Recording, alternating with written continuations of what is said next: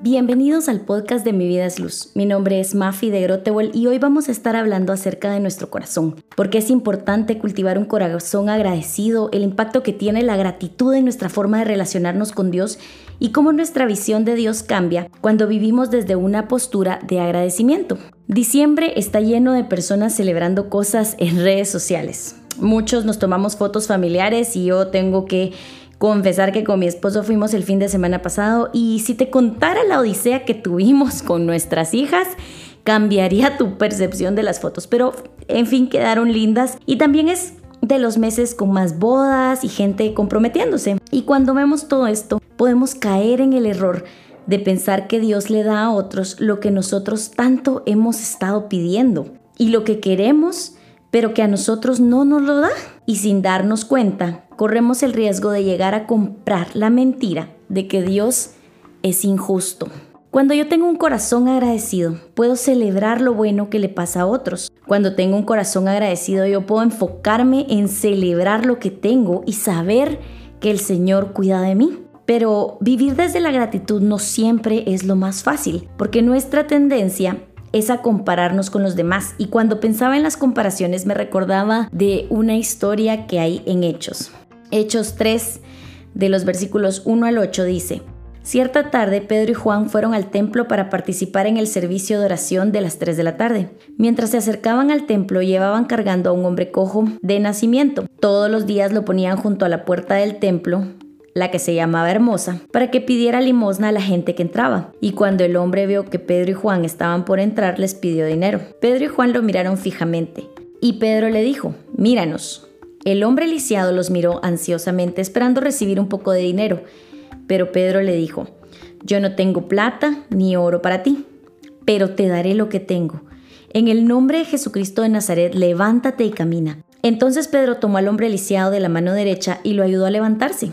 Y mientras lo hacía, al instante los pies y los tobillos del hombre fueron sanados y fortalecidos. Se levantó de un salto, se puso en pie y comenzó a caminar.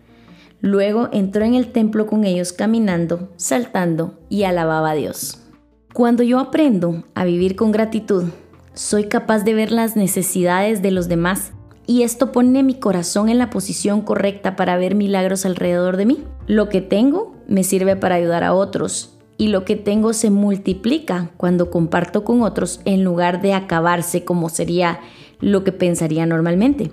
Cuando yo no soy intencional en dar gracias por lo que tengo, entonces me voy a enfocar en lo que me falta. ¿Y sabes qué? Es frustrante cuando solo pienso en lo que me falta.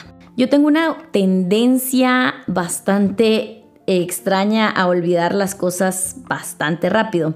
Y por una parte eso es bueno porque me olvido rápido de las ofensas, pero también puedo olvidar rápido lo bueno. Y no se me olvida una vez que estaba en la casa de mis abuelitos y mi abuelita delante de mi mamá me pregunta cuál es mi comida favorita. Y en ese ratito yo solo vi el plato que tenía enfrente y le dije que lo que estaba comiendo era mi comida favorita. Mi abuelita se rió y le dijo a mi mamá que por eso es que le gustaba estar conmigo, porque siempre que me preguntaba cuál era mi comida favorita, yo decía lo que estaba comiendo. Y no se trata de que seamos conformistas y no se trata tampoco que no tengas sueños o que no quieras cosas. El punto no es ese, el punto es aprender a dar gracias en todo. El punto es que podamos ser agradecidos por lo que sea que tengamos, incluso por lo que tuvimos y por alguna razón ya no tenemos. Esta semana estaba leyendo un libro y me topé con una frase de John Piper y te la voy a parafrasear porque la frase está en inglés y no tengo una traducción exacta a español, pero decía que si tú no tienes un fuerte deseo por la manifestación de Dios, no es porque ya hayas tenido suficiente de su presencia y estás satisfecho es porque has estado picando o mordisqueando por tanto tiempo de la mesa del mundo que tu alma está llena con cosas pequeñas y ya no tienes espacio para el gran Dios. Dios no te creó para esto. Tienes un apetito y un deseo por Dios y puedes despertarlo. Y el texto era sobre nuestra relación con la comida física, pero me hacía pensar cuántas veces mi falta de agradecimiento viene porque no estoy siendo llena de la presencia de Dios. Porque cuando yo me lleno de la presencia del Espíritu Santo, las cosas grandes del mundo se empiezan a ver más pequeñas. Y lo que no tengo parece tan temporal comparado con lo eterno que sí tengo. No sé si te ha pasado que a veces quieres algo tanto, tanto, tanto, pero decides no comprarlo en el impulso. Y con el tiempo te das cuenta de que realmente no lo querías, que era una compra impulsiva, que no era lo que realmente necesitabas y no lo querías realmente para ser feliz, no te iba a hacer feliz. Y así es como me siento muchas, muchas veces con las cosas materiales cuando yo le doy énfasis al Espíritu Santo, cuando busco llenarme primero de la presencia de Dios en mi vida. Cuando nos enfocamos en las cosas terrenales, no dejamos espacio para ser llenados por Dios. Tenemos deseos por Él y necesitamos sentirlos, en lugar de solo eh, nublarlos con cosas materiales. Y tal vez lo que tu corazón anhela no es realmente esa cosa material o ese novio, ese esposo, esa pareja, sino es a Dios. Y en los cuatro evangelios podemos encontrar historias en las que Jesús alimentó multitudes. Y siempre comienza este milagro dándole gracias a Dios. Quiero resaltarte que Jesús ora para darle gracias a Dios como proveedor, reconociendo que de Él vienen todas las cosas. No ora para bendecir los alimentos, que muchas veces cuando oramos tenemos esa tendencia a decir, eh, vamos a orar para bendecir los alimentos. Y lo que Jesús hace es orar para darle gracias a Dios, porque Él es el proveedor. Y es de ese agradecimiento y de esa visión de Dios como proveedor que vienen los milagros que suceden después y viene esa multiplicación que ven en las manos de Jesús. También en Efesios 5, Pablo nos habla de varias cosas que caracterizan a las personas llenas del Espíritu Santo y podemos ver cómo la vida llena del Espíritu está marcada por adoración y gratitud. Y de verdad te invito a que leas todo el capítulo 5 de Efesios. Pero de los versículos 18 al 20 dice, no se emborrachen con vino, porque eso les arruinará la vida. En cambio, sean llenos del Espíritu Santo, cantando salmos e himnos y canciones espirituales entre ustedes, y haciendo música al Señor en el corazón, y den gracias por todo a Dios el Padre en el nombre de nuestro Señor Jesucristo.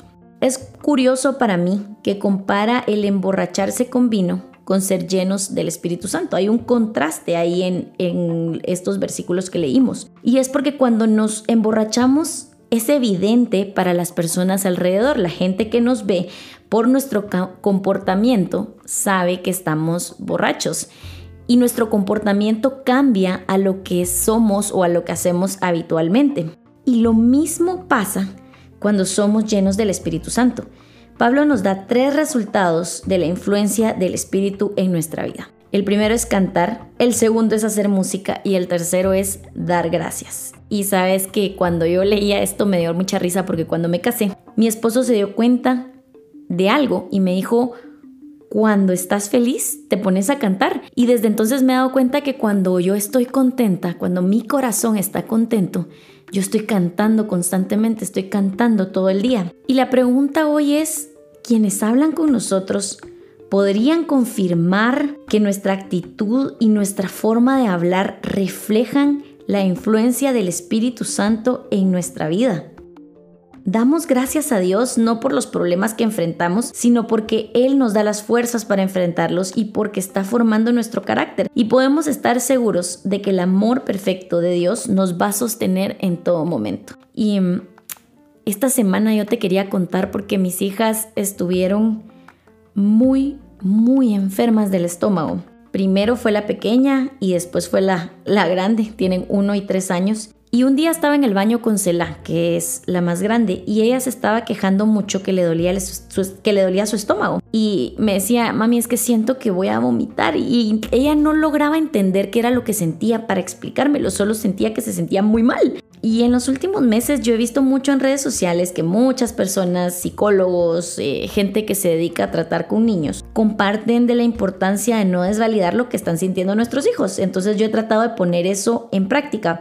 Y tenemos la tendencia a decirles, no pasa nada, o ya pasó, o cuando se golpean, para, solo para que dejen de llorar. Y he tratado de verdad con todo mi corazón de dejar de hacerlo porque me di cuenta que yo lo uso mucho. Yo a cada rato les digo, no pasa nada, no pasa nada, todo está bien y sigamos adelante, ¿verdad?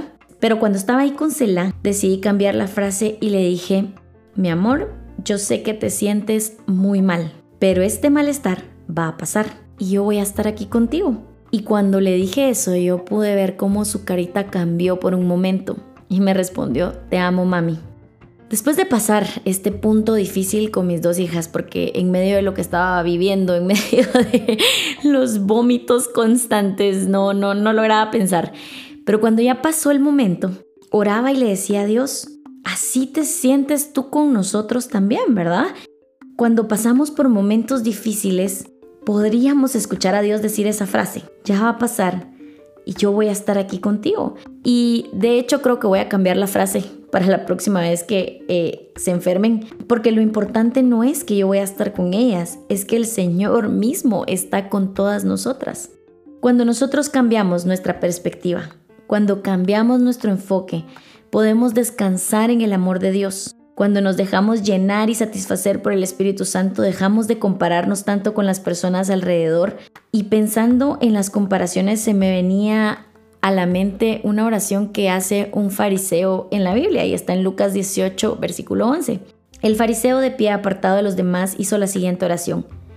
Te agradezco Dios que no soy como los otros, tramposos, pecadores, adúlteros. Para nada soy como ese cobrador de impuestos y señaló a un cobrador de impuestos que estaba también en el templo. Y esta oración me hacía pensar cómo no damos gracias a Dios en función de lo que hacen los demás. Gracias porque estoy mejor que, gracias porque no soy como, gracias porque tengo esto que los otros no tienen. Cuando encuentro el verdadero agradecimiento puedo sentirme agradecida solo porque Dios es bueno conmigo. Esta semana cuando sentí del Señor compartir este mensaje específico acerca de la gratitud. Íbamos en el carro con Jorge, mi esposo, y le pregunté qué personajes de la Biblia se le venían a la mente cuando pensaba en personas que se compararon demasiado. Nos reímos un rato y la verdad es que tuvimos una buena conversación, pero las primeras tres personas que mencionó así en el top of mind fue Saúl, Caín y Pedro. Quisiera profundizar un poquito muy rápido en cada uno de ellos, pero el primero es Saúl. Saúl tenía todo para ser rey, pero no fue capaz de dejar que fuera Dios quien definiera su valor. Vivió siempre para complacer a las personas y muchos de sus errores vinieron precisamente de compararse con los demás. Sus celos enfermizos hacia David comienzan porque escucha a unas mujeres cantando que Saúl derrotó a sus miles y David a sus diez miles. Le nubló la vista, dejó de ver el éxito que habían tenido como nación porque las mujeres decían que él miles y David diez miles. Entonces la comparación podemos ver cómo envenenó su corazón y se puso en una pelea que de verdad la única forma en la que la puedo describir es enfermiza. El segundo fue Caín y Caín mató a su hermano por celos y dice la Biblia que Dios vio las ofrendas de Abel con agrado y eso fue lo que desarmó y desató los celos y la envidia en Caín. El corazón que vive para compararse deja entrar la amargura. El corazón que vive midiéndose con otros deja entrar el pecado. Y Dios se lo advirtió a Caín. Dios lo ve y le dice que por qué le cambió la cara, que por qué le cambió eh, la forma en que se veía. Y Génesis 4.7 dice que el Señor le dijo a Caín, serás aceptado si haces lo correcto, pero si te niegas a hacer lo correcto, entonces ten cuidado. El pecado está a la puerta al acecho y ansioso por controlarte, pero tú debes dominarlo y ser su amo. Y esta advertencia viene de que se estaba dejando llevar por el pecado. ¿Y por qué se está dejando llevar, por el pecado? Por celos, por envidia, porque Dios vio diferente a su hermano de cómo lo vio a él. Y Pedro fue el que me dio esperanza y me emocionó, porque aunque constantemente se estaba comparando con los otros discípulos, él es transformado por Dios. Se convierte en el hombre que leíamos en Hechos 3 al principio, cuando te mencionaba la historia del paralítico. Es un hombre que es capaz o se convierte en un hombre capaz de ver las necesidades de otros y saber que tiene algo de parte de Dios para compartirles. Mi última pregunta a mi esposo en esa conversación que tuvimos fue, ¿Qué personaje de la Biblia se te viene a la mente cuando pensás en un hombre que sí fue agradecido?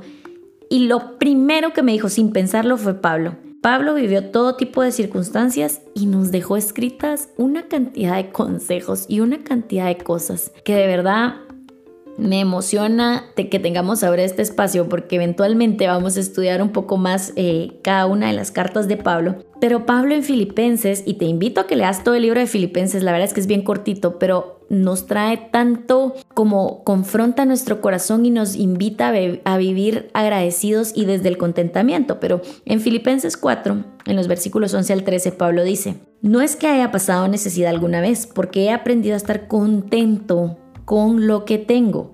Sé vivir con casi nada o con todo lo necesario. He aprendido el secreto de vivir en cualquier situación, sea con el estómago lleno o vacío, con mucho o con poco pues todo lo puedo hacer por medio de Cristo, quien me da las fuerzas. Y muchas veces usamos este versículo como, sí, yo puedo hacerlo todo, todo lo puedo en Cristo que me fortalece, y es uno de los versículos que más utilizamos. Pero Pablo está hablando de que puedo vivir en cualquier circunstancia y tener contentamiento, porque Cristo está conmigo. Pablo fue encarcelado y desde la cárcel seguía llevando el Evangelio a través de sus cartas seguía animando a otros, seguía levantando la fe de las personas. Tenía un corazón contento y agradecido y constantemente nos invita a dar gracias. El punto no es aprender a dar gracias cuando vamos a comer, cuando cumplimos años, cuando recibimos regalos, aunque muchos ni siquiera cuando reciben regalos saben decir gracias o sentirse genuinamente agradecidos solo por haber sido recordados por alguien, pero ese no es el punto. Mi invitación no es a dar gracias por los eventos emocionantes o por las cosas buenas que nos pasan. Es aprender a vivir con agradecimiento en el corazón todos los días, por todo.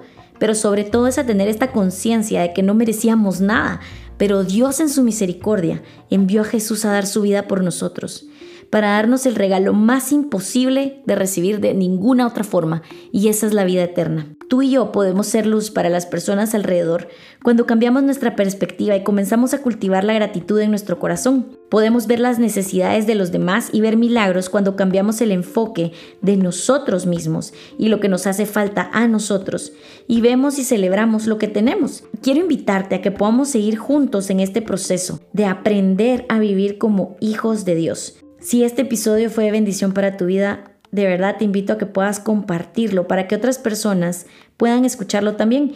Y si puedes tomarte unos minutos para calificar este podcast, te lo voy a agradecer muchísimo. Puedes escribir una reseña o ponerle cinco estrellas o las que tú querrás. También te invito a seguirme en Facebook e Instagram como Mi Vida es Luz. Mándame un mensaje contándome tres cosas por las cuales estás agradecido. Y antes de terminar, yo quiero que hagamos una pequeña oración. Padre, te damos gracias porque tú eres bueno. Perdóname si hasta ahora he estado viviendo quejándome de lo que tengo, renegando por lo que no tengo o peleando cuando otros reciben algo.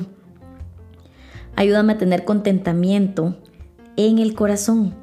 Ayúdame a vivir con un corazón agradecido a ti por tu amor, por tu bondad y por tu misericordia. Ayúdame a celebrar lo que estás haciendo en la vida de las personas a mi alrededor. Gracias porque tú eres un buen padre.